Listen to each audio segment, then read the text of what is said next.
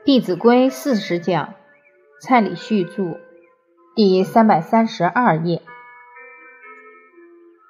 晏婴的马夫每天送晏婴去办公，结果这个马夫每次看到人都抬头挺胸，一副很高傲的样子。他为什么很高傲？因为他替宰相驾车驾马，就一副不可一世的样子。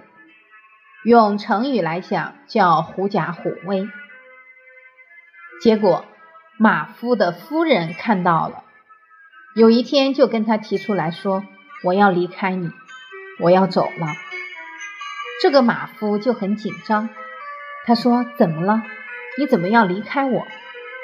他说：“人家都是尊重晏婴的德行，你又没有晏婴的德行，而晏婴宰相。”都这么样的谦卑，人家有德行还谦卑，你根本没有德行还这么傲慢，所以我不想依靠你，我要离开。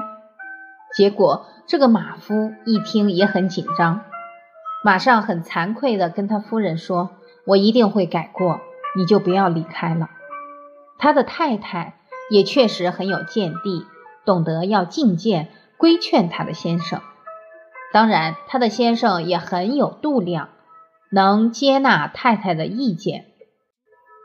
听说多听太太的话，听太太正确的话，会大富大贵。后来，这位马夫就痛定思痛，开始认真的学习。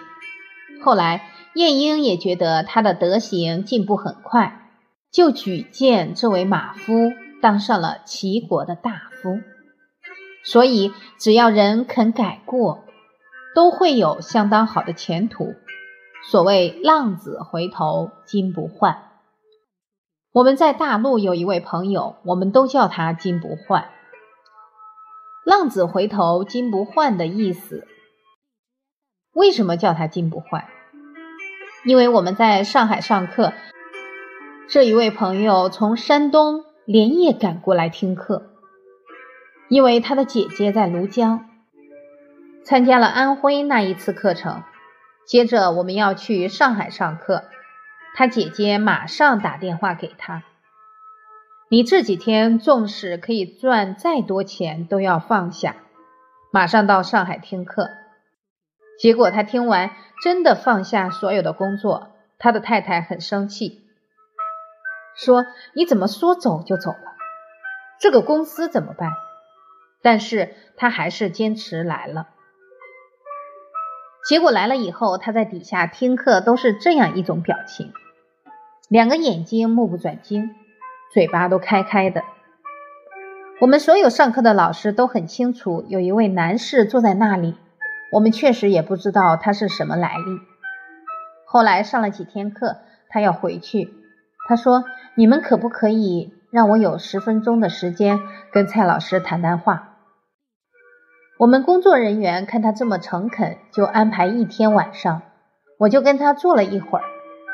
他看到我很激动，他说：“蔡老师，我不是用耳朵听你讲课，我是用我的人生来印证这些道理。”他说：“确确实实要知道，要悟到，要做到，才能得到。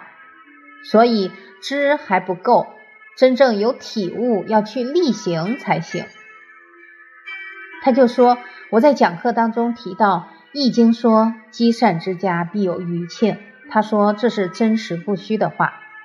他在年轻时候也是脾气很不好，染上很多恶习，拿着刀要去砍人，因为拿着刀走在路上，那气色怎么样？杀气腾腾。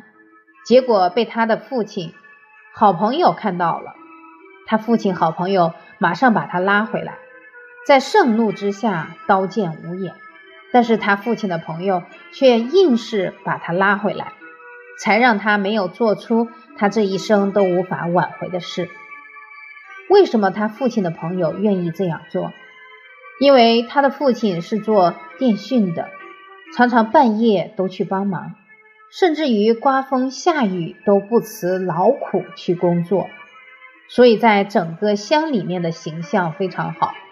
大家都很尊敬他父亲，由于他父亲的德行，救了他这一次的劫难，把他拉了回来。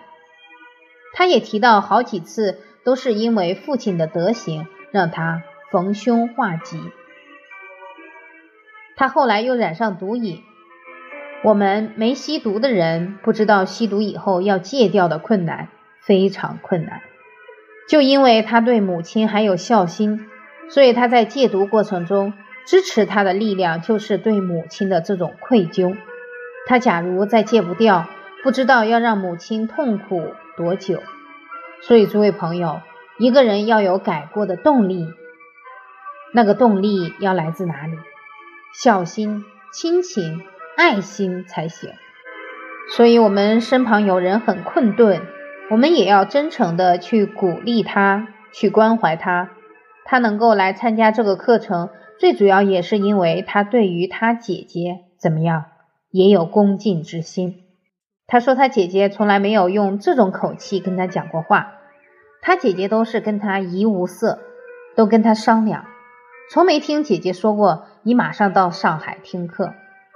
所以他觉得姐姐一定是为他好，知道这件事很重要。后来他又提到，因为他十多岁就出外做生意，结果生意也做得很好，赚很多钱。他说他十九岁就拿着大哥大，那时候的大哥大都很大，长长的、粗粗的那种。他说他回到家乡去，所有的人都说你怎么这么厉害，这么会赚钱，每一个人都很羡慕他。都把他捧得让他觉得不可一世。诸位朋友，这样对不对？赚大钱就值得尊重。赚钱是靠机会，花钱靠智慧。假如他没有智慧，没有德行，赚到钱的时候，人生的危机就会出现了。所以后来因为有钱，他觉得有钱能使鬼推磨，恶习惯很快通通染上了，也做了一些危险的事情。所以后来就付出相当大的代价。他来听完课就很感慨，他说：“假如他十几岁就有机会听到这一些老祖宗圣贤人的教诲，他的人生绝对不可能走得这么坎坷。”所以，我们从这句话也可以听得出来，他并不是不受教，而是没有机会。我们在那几天看他上课的态度。确实是相当认真，相当用功。后来我们到他的故乡去办课程，他还连夜跟他太太一起赶过来听课。这个行动很正确，因为一个家庭绝对不能只有一个人在成长，应该怎么样？一起成长。这位朋友就跟我说：“蔡老师，你不能只给这些人讲课，他们都是好人，我们那批人更需要。”我就跟他说，只要他把这个公司安顿好了，可以跟我一起到监狱，到一些可能比较没有机会接受很好教育的地方去讲课。因为这些人走过的路他也走过，所以他讲出来的话一定可以让他们听了能够有所感受。当然，我们这样引导他，最重要也要让他的学习有所励志，这样就会推动他。用心去成长，这是金不换的故事。这种改过不只会影响一个人，甚至于影响家庭，影响一个国家。春秋战国时代有一个名相叫蔺相如，我们都知道完璧归赵。蔺相如非常机智地化解了那次危机，完璧归赵。也由于他这样的表现，赵王赐他。臣子里面的最高职位，但是赵国有一个大将叫廉颇，是驰骋沙场的老将，对于赵国也是立了赫赫的战功。所以这个武将就瞧不起文官，说你就靠一张嘴巴，而我出生入死，所以就不服气。结果常常在路上，廉颇就故意要跟。蔺相如的车碰到一起，要是当面，可能还要瞪他两眼。但是蔺相如每次发现这个将军的车来了，就绕道离开，不跟他产生摩擦。有时候廉颇去找蔺相如，蔺相如也称身体不适拒绝了。总之都是低调处理。蔺相如的家人和仆人就很不高兴，就对蔺相如说：“你怎么这么胆小？怎么这样委曲求全？”他们都觉得心里不服。蔺相如就对这些家人讲：“今天像秦国这么大的国家。”为什么不敢来打我们赵国？原因就是因为赵国有廉颇将军，还有我，才能够让秦国不敢轻举妄动。我个人的面子、个人的羞耻事小。假如因为我跟大将军廉颇起了冲突，而让国家受到危难，这是国家之耻，那我就很难向国家、向历史交代。所以应该。忍辱负重。后来这段话传到了廉颇将军的耳中。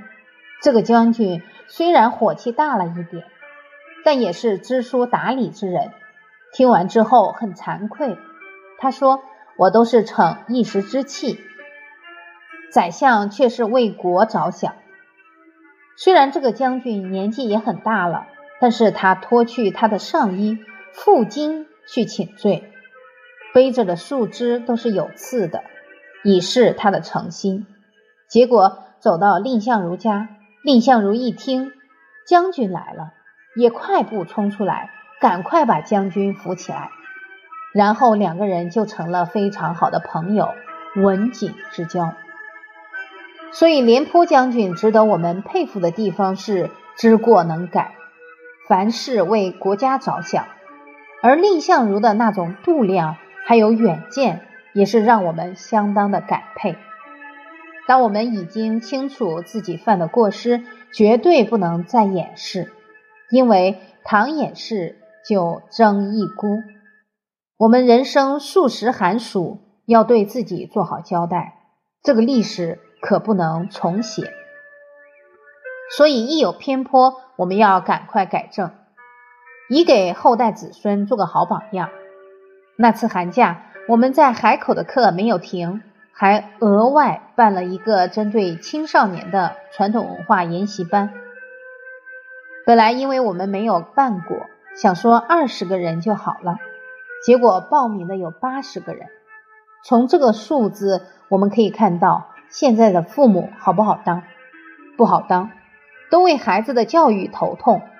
我们消息一发布，居然来了这么多人，当然。能来都是一种缘分。青少年肯走入我们的教室，我们也是蛮佩服的。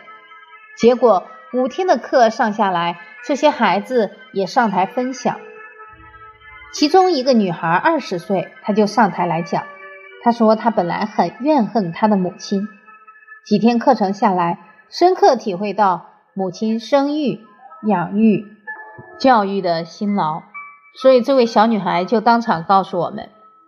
往后她会孝顺她母亲，而且她也要弘扬传统文化，所以确确实实人都有那一份善心，只要有缘分把他唤醒了，相信都可以有很好的成长。所以过要能改，而改过必须要先悔过，悔过又必须要先知过，所以。了解道理，才能判断是非。现在的年轻人最缺乏的就是是非的标准，所以我们学了《弟子规》，就掌握了一个做人的是非标准。